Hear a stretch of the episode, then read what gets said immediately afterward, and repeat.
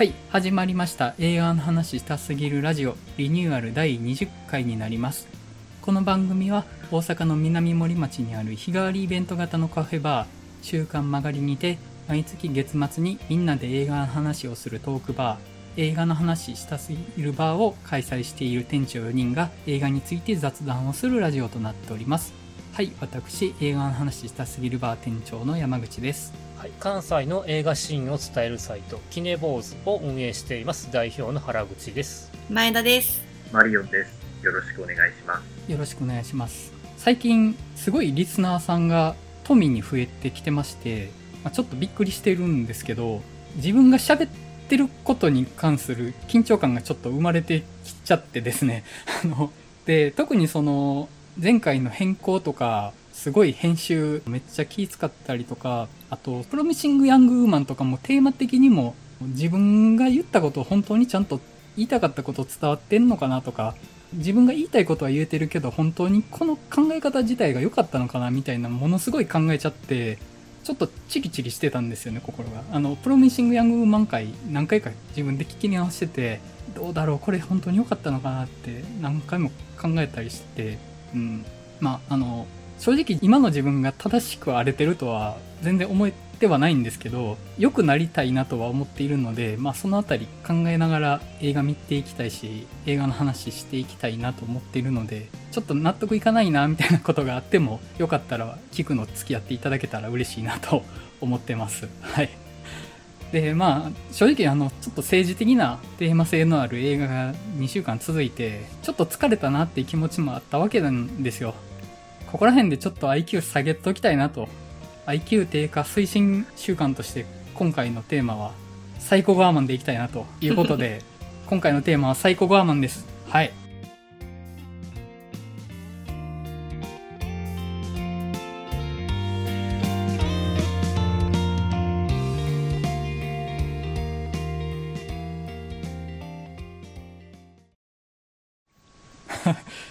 じゃあまあまずは映画 .com の解説を読ませていただきます。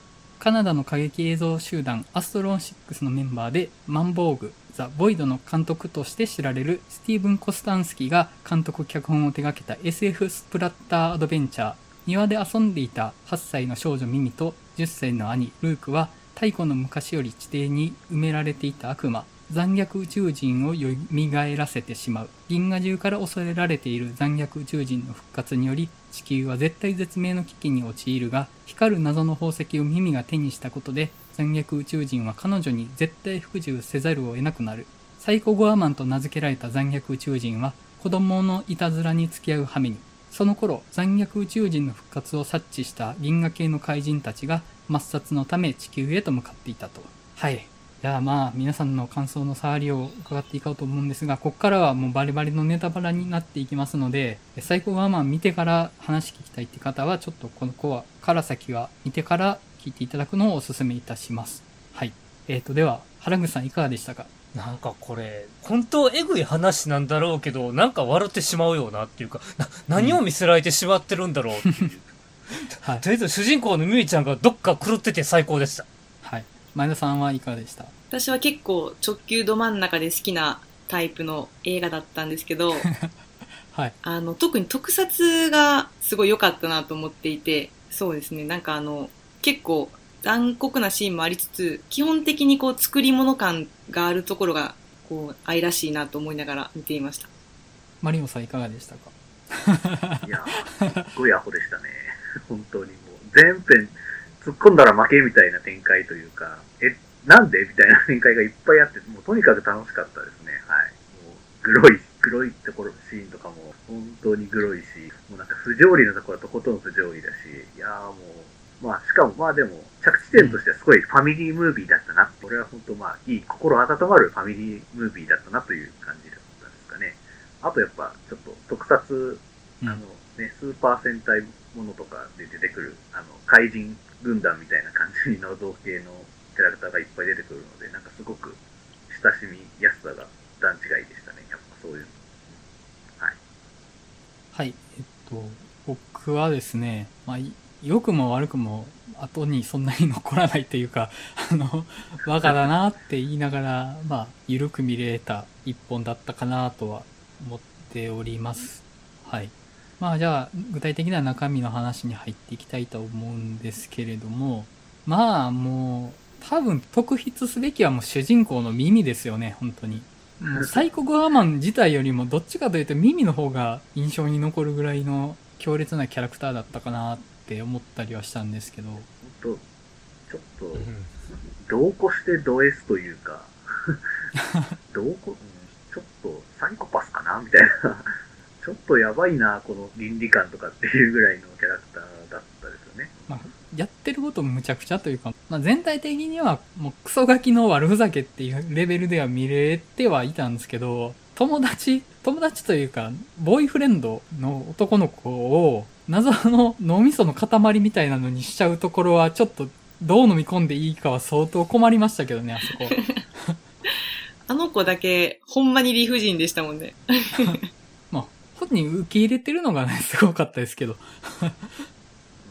うん。いや、しかもなんかすごい、あの姿に帰ってからの扱いの雑さとか、ひどいですよね。もうちょっとキスして終わりみたいな、チュッてして終わりってひどいし。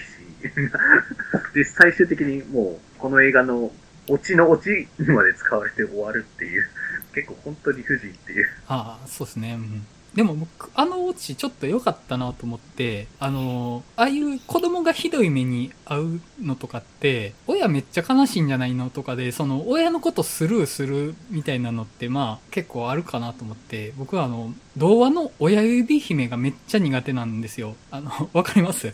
親指姫ってその、おじいさんおばあさんのところで育てられてたのが、さらわれて最後まあ、釣ったもんだの果てに王子様のところに嫁ぐことになるんですけど、その初めに一緒に住んでたおじいさんおばあさんのことをスルーしちゃうんですよね。いや、知らせたれよって思ってたんですけど、だから、あのボーイフレンドの子もあんなことひどいなことになって、親めっちゃ悲しんでるんじゃないかなとかっていう不安が生まれるんですけど、ちゃんとオチでみんな受け入れてるからいいよっていうの、すごい、すごい暴力的な解決を見せるってるなと思いつつ、まあ受け入れてくれてるんやったらいっか、みたいな安心感があってちょっと好きやったんですよね、あのオチ。いや、あれは受け入れてるんですか？って。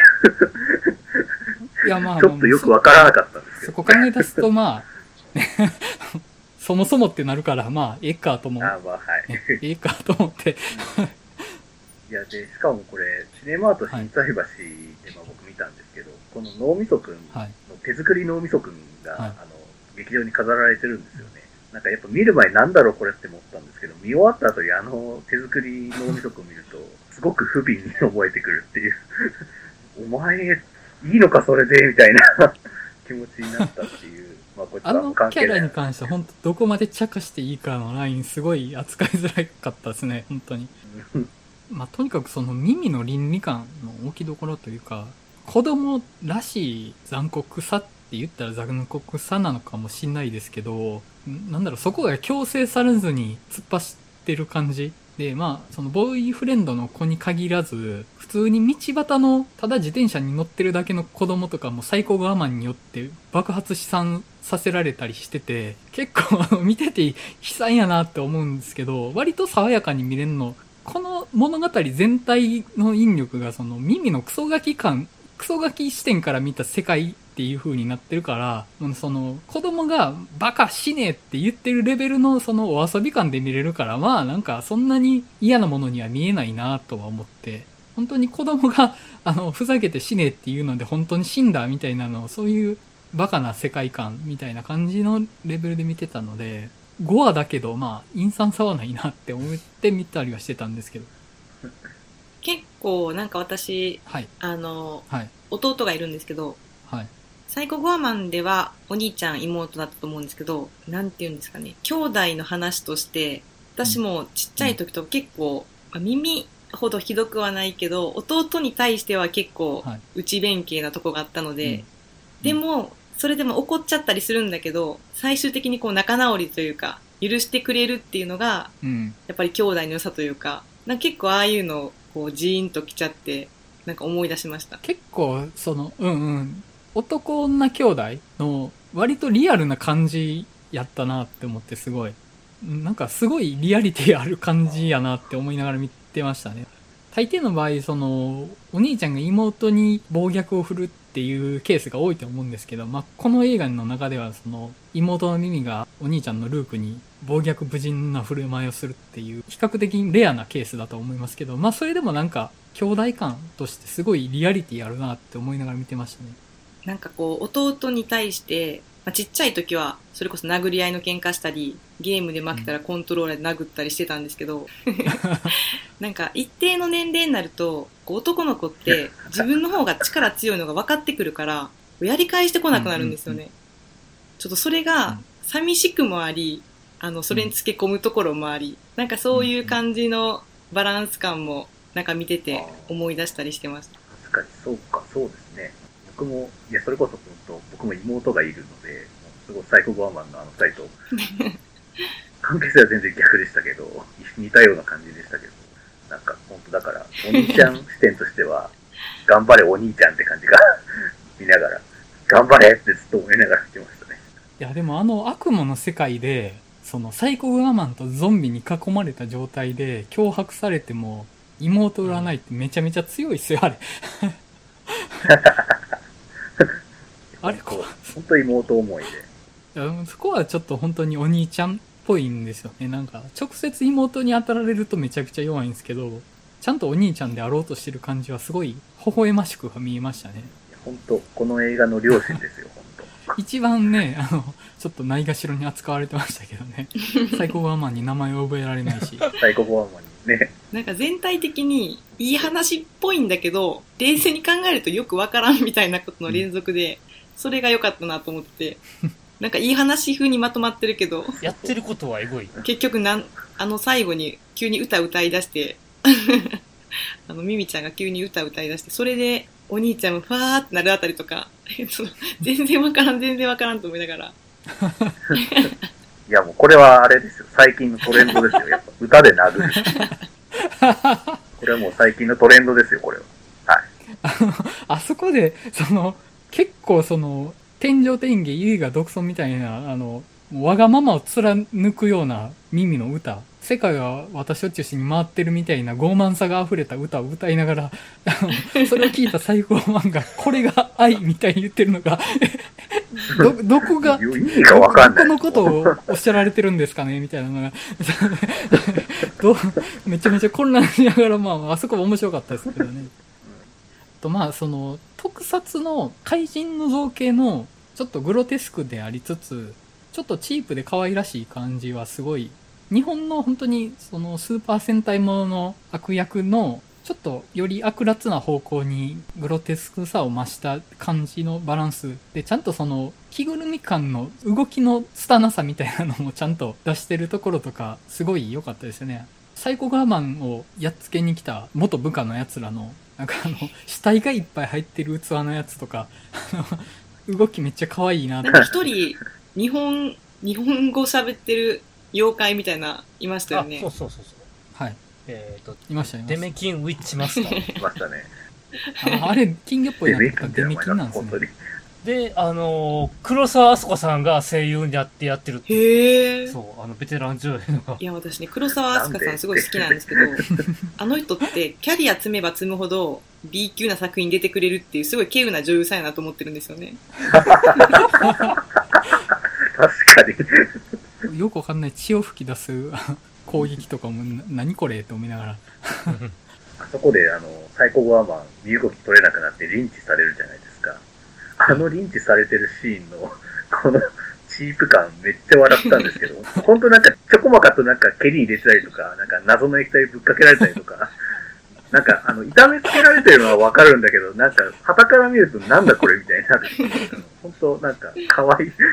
ねもう本当耳にいいようにされて、動けなくされて、リンチされて、謝るまでそのままだからな、みたいな感じになるの。本当に不憫で、あそこめちゃくちゃ大爆笑でした。一応あれで、あの、多大なる被害を起きたってことらしいんだよな。そ そうなのって思いながら。ぽいですけど、でも冒頭でまあその、盗人盗人というか強盗か。強盗連中を超能力で爆発試算させてたわけじゃないですか。あそこのすごい強烈な超能力の描写を見てた後で、あの、ちんたらした謎の、なんだろう、なんて言ったらいいのかな、もうあれ、けん、喧嘩？喧嘩というか、まあ、いじめ、子供の喧嘩感がめっちゃしましたけど。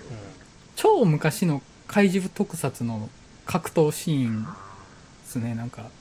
ちょっと僕もリアルタイムで見たことないんですけど、ウルトラファイトっていうテレビ番組があって、ウルトラマンとかウルトラセブンに出てきた怪獣を超チープな着ぐるみにした状態で、のっぱらとかで格闘させるだけの超短いテレビ番組があって、その感じなんですよね。誰も光線とか吐かないし、その、もう着ぐるみだからちゃんと動けないんですけど、この腕を振ったり足上げたりしたのが攻撃した体になるみたいな、そのものすごい拙い格闘を 見せられるっていうあの感じやなと思って。あと、あの、超能力使ったらものすごいエフェクトがかかったりとか、相手の体引きちぎったりとかは、まあ腕やってできるんですけど、武器が出てくると、途端に攻撃すると火花が散るだけになるんですよね。ああ、そうや日本のね、そのそういう。日本の特撮の文脈というか、武器で攻撃しても致死武器は出ないで、火花が散るだけなんですけど、あれは子供心に変やなと思って。いや、だからめっちゃシュールなんですよ。その刃物で攻撃して火花パシャーンって散るだけなのに、他の攻撃すると致死武器、ピ シャーってなるわけじゃないですか。あの、いや、あの、何それってど。どういう体してんのってな。まあちょっとその、茶化しっすよね。刃物で攻撃して火花散ることに対する茶化しっすよ、あれは。他のことやったら体がちぎれるのに。っていう。ああ、だからパンフレット見ると、監督は、えー新仮面ライダー序章が結構影響を受けてるらしい。はい。ああ、はいはい。新仮面ライダーは、あれですね、敵怪人の脊椎引っこ抜き描写があることで有名なんですけど、見事にそれありましたね。そう仮面ライダーシリーズの中で特にそれが影響を受けてるらしいです。はい。そ の怪人同士の戦いでそれ見せずに人間にだけやるんや、みたいな。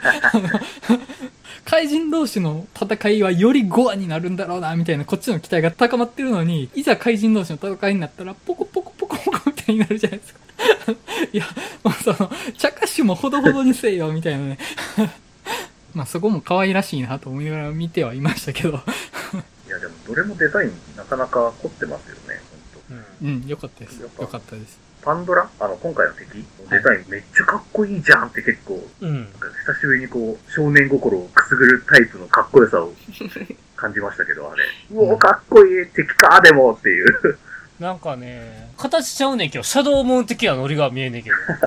ああ、はい。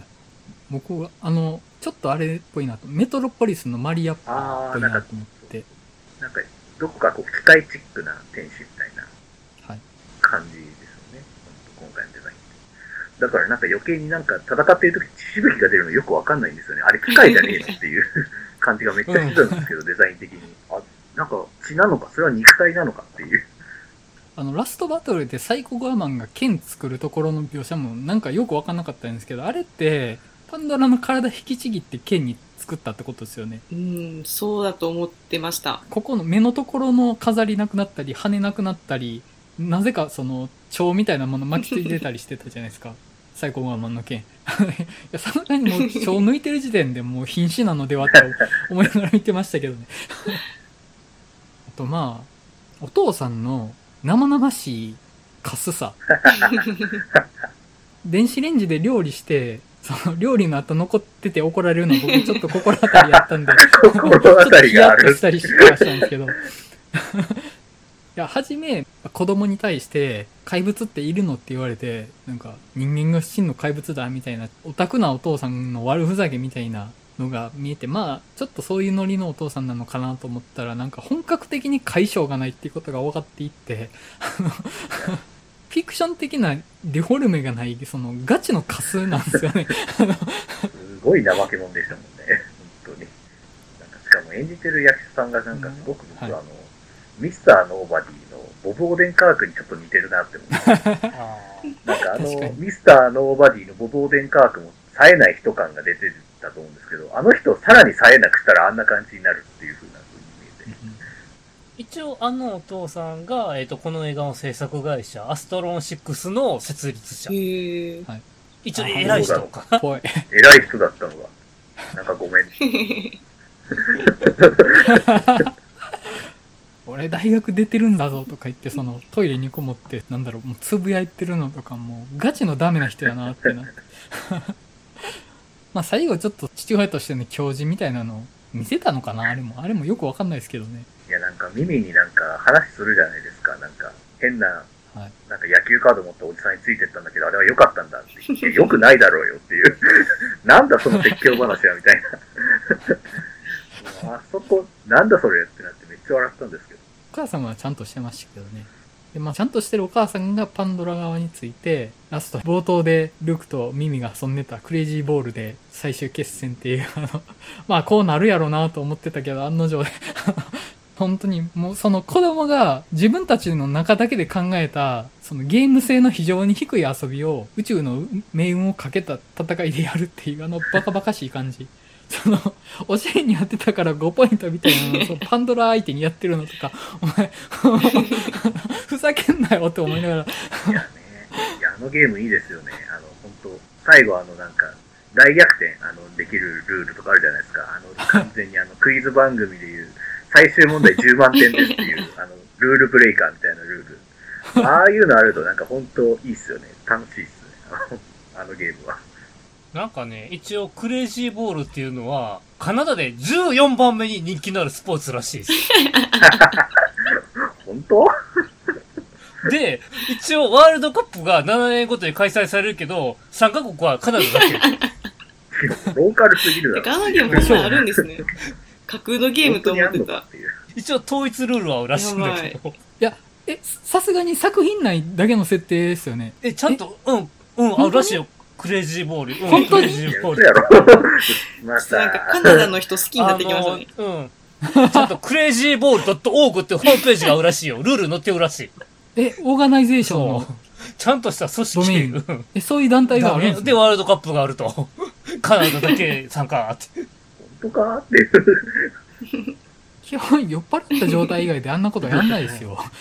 子供か酔っ払いしかやんないでしょ、あれ。めちゃめちゃ皮肉ってるんですかね。うん。で、一応、みんながやり出すから、一応、怪我が出て、市民権侵害とか、慢性的な苦情、騒音苦情が出たために、カナダでは禁止されたらしい。意味わからないです。どういうことよ。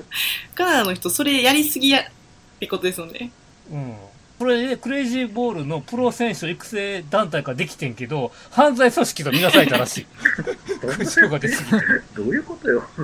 だから、いろいろひどいんだな。確かにあの、その、大逆転の展開になった後、先に殴った方が勝ちっていうのを盛り上がってくると、あれ結構乱暴なことになりかねないなと思いながら見てはいたんですよね。事件になるよね。怪我するよね。え、っていうか、健全じゃない。殴るとかってスポーツとして入れてありなんかって思いますよ、あの球技に。そうそう。そう。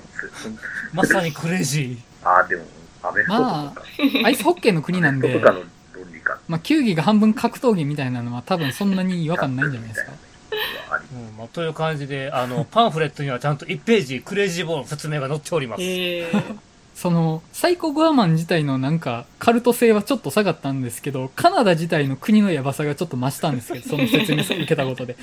カナダってまともな国のイメージがあったんですけど。しかもなんか最終的に全然ハッピーエンドじゃないっていうか、地球滅亡、ねはい。されつつあるっていう。うん、一応、だから最後はね、宇宙の悪魔になってるっていうね。まあでも、まあ家確かに、ちゃんとうん仲直りできたうん無事にハッピーエンドですよ。ちゃんと家族以外の命も守ってっていう約束してからね、やったらよかったんですけど、それしないままやっちゃうから、なるんですよ。もうあのラストの展開で、そのサイコガーマンがワープホールを開けたじゃないですか。で、ここから、ああ、もう普通にどっか行くやなと思ったら、どうもそのワープした先にアルファベットが見えたんですよね見え。ましたね。あれ？アルファベットのある世界に行くのかって、なんか不穏な空気流れてるぞと思ったら、あの、そのワープロフォールが広がって、普通に地球の別のとこやんけってなって、他の惑星じゃないっていう。だからダ、ダークヒーローでもなかったんだな、こいつっていうのが。悪普通に悪、うん徹底してずっと悪だったんですよ正義が負けるっていうね、新しい。テンプル騎士団も大概勘に触る奴らではありましたけどね。傲慢な体制って感じはありましたけど、それに対抗するサイコガーマンが前科と言われたら全くそんなことはないって、ちゃんともう悪の大王でしたけど。微妙にその、サイコゴアマンが、マッチョな男性の体に興味がある描写とか、これ何とかって。まあまあ、大概の悪ふざけやなとは思いながら見てましたよね。私あの、お気に入りの描写が2つあって、1つが、一番最初にはい。男の人2人組殺されるじゃないですか。はい。で、後から殺される、殺されるというか、はい。永遠に死なないみたいな、はい。呪いみたいなかけられるはい。人。あれ結構最初、はい。怖いなって思って、ちゃんと。うん。永遠に死なないっていうことの表現が、なんかあのずっと目玉が回ってるみたいな、あのビジュアルが、うん。あの結構グロいなと思って。あれ、うん。で、なんか、倒されて、お兄ちゃん多分倒されちゃって、はい。で、あの、ありがとうみたいな、殺してくれてありがとうみたいなこと言うじゃないですか。うん。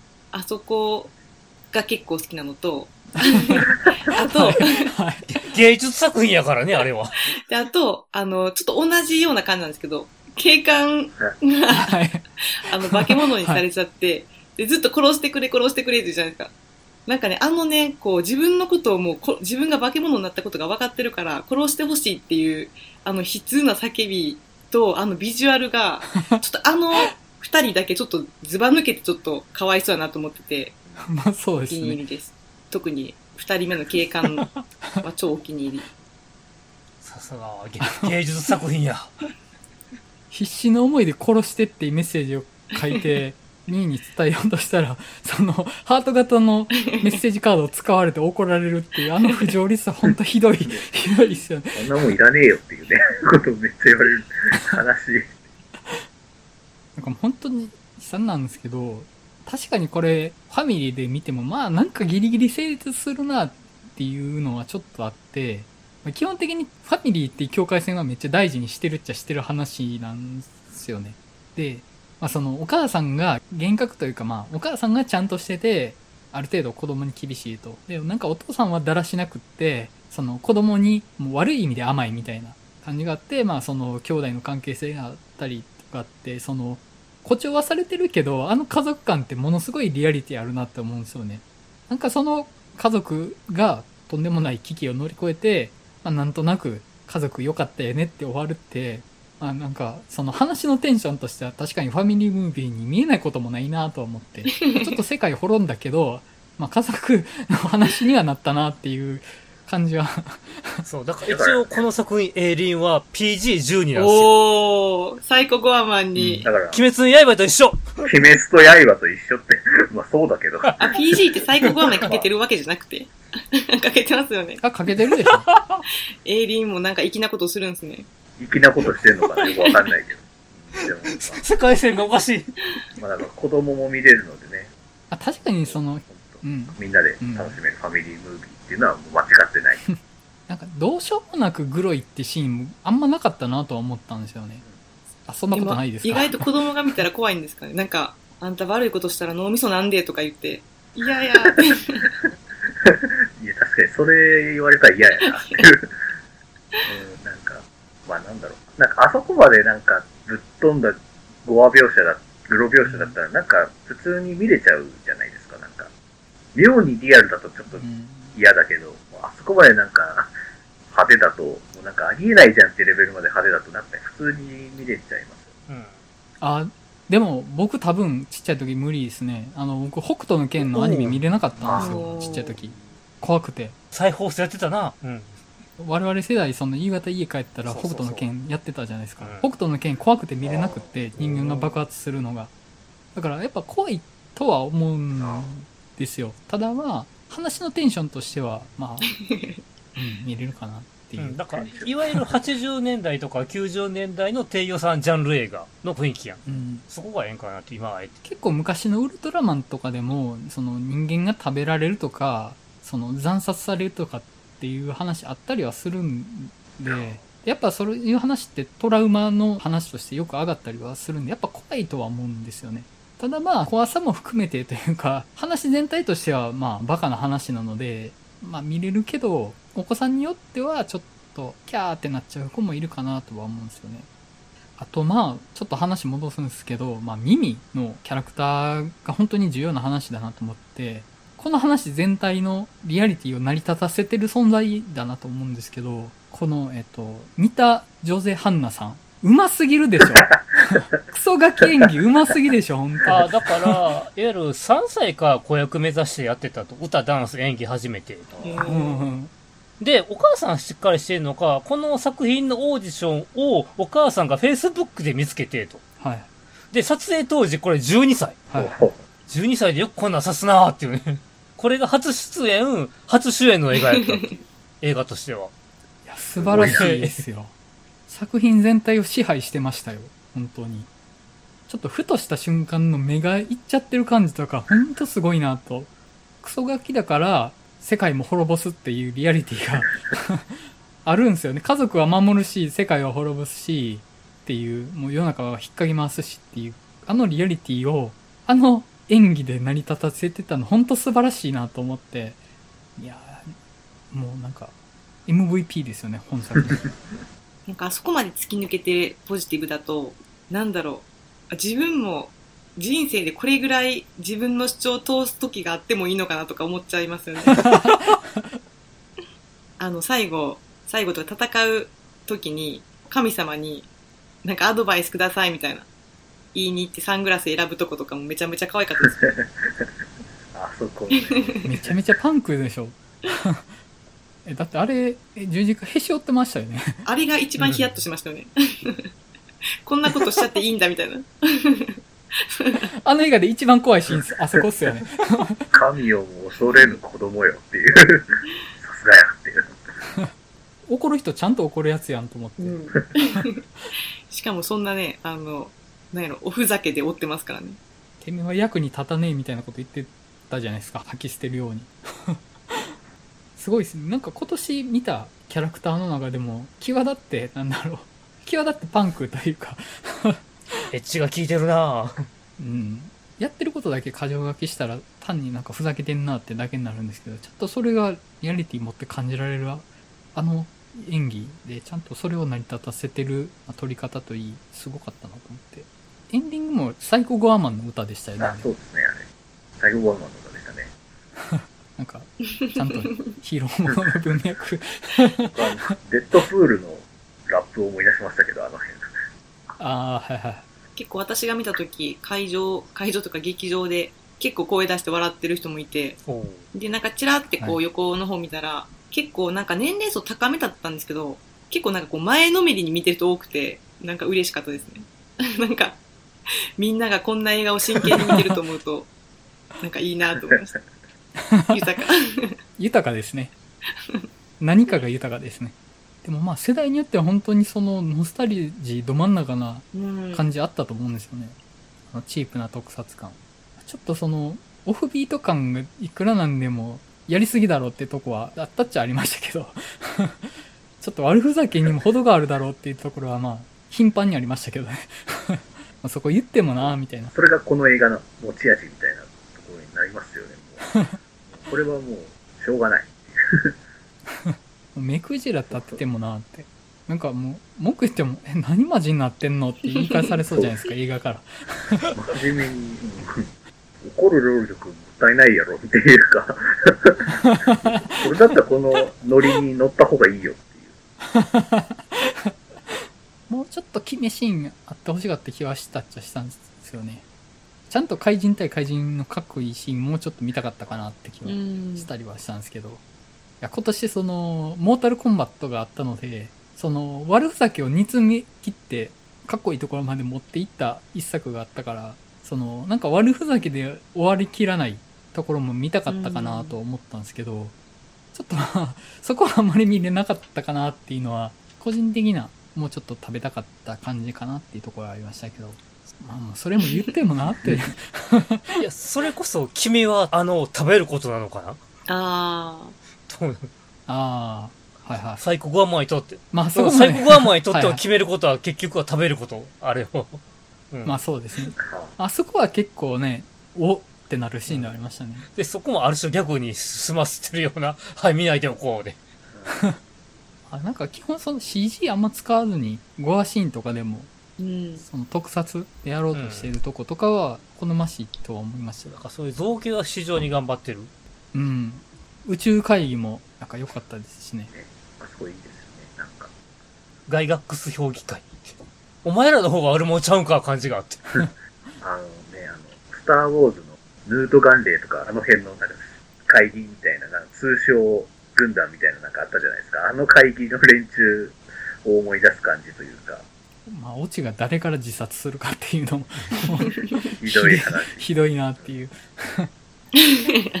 戦力パンダラしかおらんかったんかよって。いくらなんでも、その、テンプル騎士団、そう、薄すぎだろうって。もともと本来のテンプル騎士だってこんなんじゃねえだろって思いながら。ね、まあね。もともとのあれが。それでテンプル騎士団名乗ってるのも、また何かに怒られそうですけど。だよね。いろいろとあかんよな、これ。あ、なんか、よかったっすよ。たまにこういうの見たいっすよね。たまにね。あの、年間ベストには残らなくてもいいけども、みたいな。いや、でも、今年見た映画、何か思い出してって言われたら、サイコゴアマン結構先に来ますよ。サイコゴアマン今年見たなって、多分来年になって、割と早い段階で思い出すと思うんですよね。インパクトはね、なんかちょっと、その、心の宝箱の中にそっとしまっておきたいっていう感じですよね。うん。最高はまあ良かったですね。ほんとね、なんでこんなやつが庭にいるんだろうっていう。うん。まあ、もう、なんでしかないんで、いいです、理由は。なんでしかないんで、そう言い出すとそう。ですね。いや、だから本当これなんか、サイコゴアマンも多分、ゴジラ VS コングの時みたいに多分、みんなで一緒に見にその場の、その勢いのまま収録したら、多分、ボコスかなんかテンション高い話になったんかもしれないですけど、あ、でも僕多分これぐらいのテンションやった気がします、直後でも。あの、いや、僕やっぱね、ちょっとその、真面目さは欲しいなと思って、その、どんなバカなことしてても真面目さは欲しいなと思って、その、悪ふざけで最後までやりきるのは、ちょっと好みではないじゃないんですよね。そうですね、真面目、これ真面目に見るのはちょっと難しいですよね、なんか。うん。これに何かなんか、席立ってしまうぞ、それは。うん。何か今のなんか社会問題的なものが入ってとかっていうような見方するの難しいし、これは。無理、無理だなってなる。うん、席立つな。あの、やっぱ、モータルコンバットとか、その、ゴジラ VS コングとかでも、その、プロレス的なファンタジーを追い求めてる的な意味で、やっぱ、その、戦いのファンタジーみたいなのを描こうとしてくれてるわ、みたいな、その満足感はやっぱあったっちゃったんですよ。なんか、そこはまあ、むしろもう、思いっきりずっこけさせられるというか、その、怪人対怪人のバトルが、すごいスペクタクルで描かれるぜ、みたいな、のをちょっとでも期待してたら、あの、ポコポコポコポコって格闘を見せられて、ズコーってなるんで、あの、あ、そこは、そこもずっこけるのかっていうのはね、ちょっとあったっちゃありましたよ。監督の過去作のあザ・ボイド。もはい。結構話薄いんですけど、その、なんていうのかな、クリーチャーというか、そのビジュアルはすごい良くて、そうなんですよ。結構、だからこの、こういうビジュアルに対するこうこだわりというか、そこの才能が強い人なんだろうなっていうのはめっちゃ思いましたね。うん。で今回すごい振り切ったなと思って。うん。なんかもっと、その、大きい大作映画を何らかの形で任されて、そのプロデューサーとかによってコントロールされたら、ものすごいみんなが見れて、語話描写もしっかりしてて、アクションも重厚みたいな映画を撮れるとは思うんですよね。ただもう、なんかそういうことしたいとはみじんも思ってなさそうで、なんかそういうみんなで楽しく見れる映画なんて撮るつもりないぜみたいななんかそんなプロデューサーに手綱取らせるつもりないぜみたいな感じを受けたんですよね。俺はもうこのノリで行くよみたいな。やっぱ脚本をね、自分でやってるっていうあたりもそういうの感じますよね。ああ、うんだからあくまで低予算でどこまでおもろいものを作れるかをこだわってる。うん。で、それ以外は特殊メイクとか造形アーティストでかなり活躍してるっていう。うんいや、だからなんか見てると、クリムゾンピークとか、えっ、と、一個前の方のスーサイドスクワット。で、イットとかも、うんそう、あの、特殊メイク造形アーティストでやってるらしい。めちゃくちゃやり手じゃないですか。そうそうたる映画の名前が出てきましたけど。うん、そうやね。超辣腕じゃないですか。でもまあ、自分が温度取ったらこれを作るんですね。だから、ものすごい才能のパラメータが歪な形してるなって。才能というか意欲の方向性が歪な感じが。普段特殊メイクの人なんですね、この人。うん。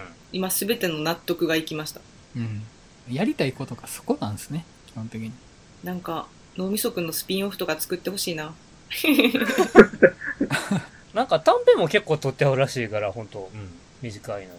ザボイドって面白いんですか？なんか、その、個人的には、ちょっと、ストーリーは肩透かしな感じがちょっとしちゃうんですけど、でもさっき言ったみたいに、その、はい。ここぞというところの描写は素晴らしかったですね。うんうん。あ、で、あとなんか CM アートでやるんやっけ？なんか初監督作品で低予算 SS アクション、まあ、マンボーグっていうのやるらしい。知ってるこれ？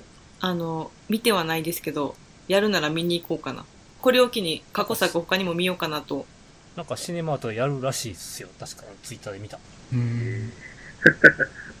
あ、なんか確かに、8万円という低予算で壮大な SS バトルオクションを取ったらしい。が、マンボーグ。8万円？マジ？マジかえ、。日本円の8万円ですか？そう、うん。いや、それが長編映画デビュー？でも、長編？長編映画デビューは日本円8万円で撮ったっていう。8万円渡した人、意地悪すぎるやろと。せめて10万にしてあげてほしい。まあ結局その制作プロダクション所属してる？アストロン6のあれ。ほとんど手弁当じゃないですか、それ。うん、やろうな。でもギャラ、で、日本で2013に劇場公開らしたらしいです。ギャラというかもうその身内で撮ったって感じですよね。多分、経費が8万円ボ。ランティア感覚で多分やってますよね、多分いろいろ。監督はかなり自分で造形作ったんやろな。ああ、そういった SF アクションを。そういうとこもなんか B 級など真ん中というか、イズムがもうその B 級のイズムですね。B 級というか、インディーのイズムにがっつり染まってる感じの人です。うん。ちょっとまあ、次回作出たら気になるっちゃ気になる感じでは。どうしても見に行くかと言われるとちょっと、あの、確証は持てないですけど。まあでもなんか、夏のこの時期ぐらいに見たいかなっていう、なんとなく。冬じゃないですね、確かに。なんかこういう映画ってどこからともなく、こう情報が急にうわーってきませんうん。なんか、風が吹いたみたいな感じで、うわーってこう、急に来ますよね。なんでこんな話題になってるのかもよくわかんないんですよ。話題になるところまでの流れが良かったっちゃ良かった気がしますね。そんなところですかね。はい。なんか、あります？まとめようにもなんか まとまってない話だけども なんか、ポツポツとなんか点でしか話せないですよね。なんか、トータルまとめるところは特にないっていう。ね、なんか本当に、クソガキマインドのクリエイターがクソガキマインドで作ったって感じで。で、できた作品もクソガキ映画でしたって感じで、まあ、そういう意味ではもう芯が通ってたかなって気がしますね。あの、良かったと思います。はい。では、そんな感じで終わります。はい。じゃあ、次回は、あれですね、スーサイドスクワットで行く形ではい、よかったですかね。再来週、ちょっとまあ微妙に決めないままでしたけど、サマーフィルムに乗ってですかね、がすごいいいんですよね。はい、いいですよ。もう、エモいっすよ。多分、マリオンさん、山口さんは語りたくなる作品だと思います。前田を外さないでくださいよ。いや はい。マヤさんは、あの、君の名を楽しめた実績があるので、全然いける気がするっていう。私、あれ以来、ずっと周りの人に、君の名はネタを振ってるんですけど、すごい嫌がられてます。今？みたいな。あの、あれですよ、5年前と繋がっちゃったからいや、ですよ、それ。ことあるごとに、あの、もしかして私たちって言ってるんですけど、誰も、今誰も乗ってくれないですね。それは、めっちゃ困る、それ。それめっちゃ困りますね。まああの、サマーフィルムに乗ってか、ドライブ・マイ・カーにするかどうかですけど、その3時間映画見れるのか問題がちょっとまだ残されてて、そうですね。それはちょっとあるなぁとは。見に行くつもりではあるけれど。今は俺、えっ、と、試写で見て、村上春樹の原作を読んでおります。もう、ちょっと村上春樹原作の時点で心折れそうなんですけど。まあ、まあ、あのー小説は短編やから読みやすいよ。うん。読みやすいというより、その村上春樹っぽい何かに対する何か、なんか距離感があるんじゃないかっていう気がしてたんですけど、そもそも。まあ、あの、ノルウェーの森とか見といたら、そこは映画の。まあ、浜口さん全開なんで。監督に関しては非常に信頼しているので楽しめるであろうっていうのはありますけど、ちょっとまあ、次次回はちょっとまた未定ですかね。なんか、また、まあね。ドライブ・マイ・カーを全員がちゃんと見れるっていうのがあんまりちょっと確証が持てなさそうなのでそれが。まあね、今週末はフリーガイとかね、ドントブリーズ2もあるんでね。そうですね。まあ、ドントブリーズ2は結構いいなと思いますね。サマーフィルムに乗ってがドントブリーズ2か、運が良ければドライブ・マイ・カーって感じですかね。うんかよ まあ、運と努力努力。で、そう、努力。努力がいるでしょう、3時間は。はいじゃあ、まずはみんなサマーフィルムに乗ってを見てね。スーサイドスクワット先に見てくださいね。そうですよ。忘れちゃダメですよ。はい。まあ、あのね、その辺、ムービック様で一通りやってるので、はい。サマーフィルムってどっち行ってんだっけ兵庫でやってたっけ？えっとね、えーリーブルとか、えっと、あと、シアタス心斎橋と。大阪まで出ないけど。あ、もう、ドントブリーズ2なしでサマーフィルム乗ってで行きます？あ、ドントブリーズ、テーブルに乗ってるんやったらちょっと、検討に乗せといてほしいです。ちょっとまあそこは来週決めません？どっちにするかは。そう、そうだね。来週どうしても行きましょう。見たいし、喋りたいと思う。え、ドントブリーズ来週からでしたっけ？あ、今週末今週。今週、だから、うんススーサイドスクワット、フリーガイ、ドントプリーズ2がね、3本一気に。多分僕、次回の収録までに、スーサイドスクワットとドントブリーズ2どっちも見るんで、あ私もそうしとこうかな。見ようかうん、多分その時に決めますか。うん。じゃあ、その感じで。じゃあ、とりあえず来週はスーサイドスクワットで行きましょう。はい。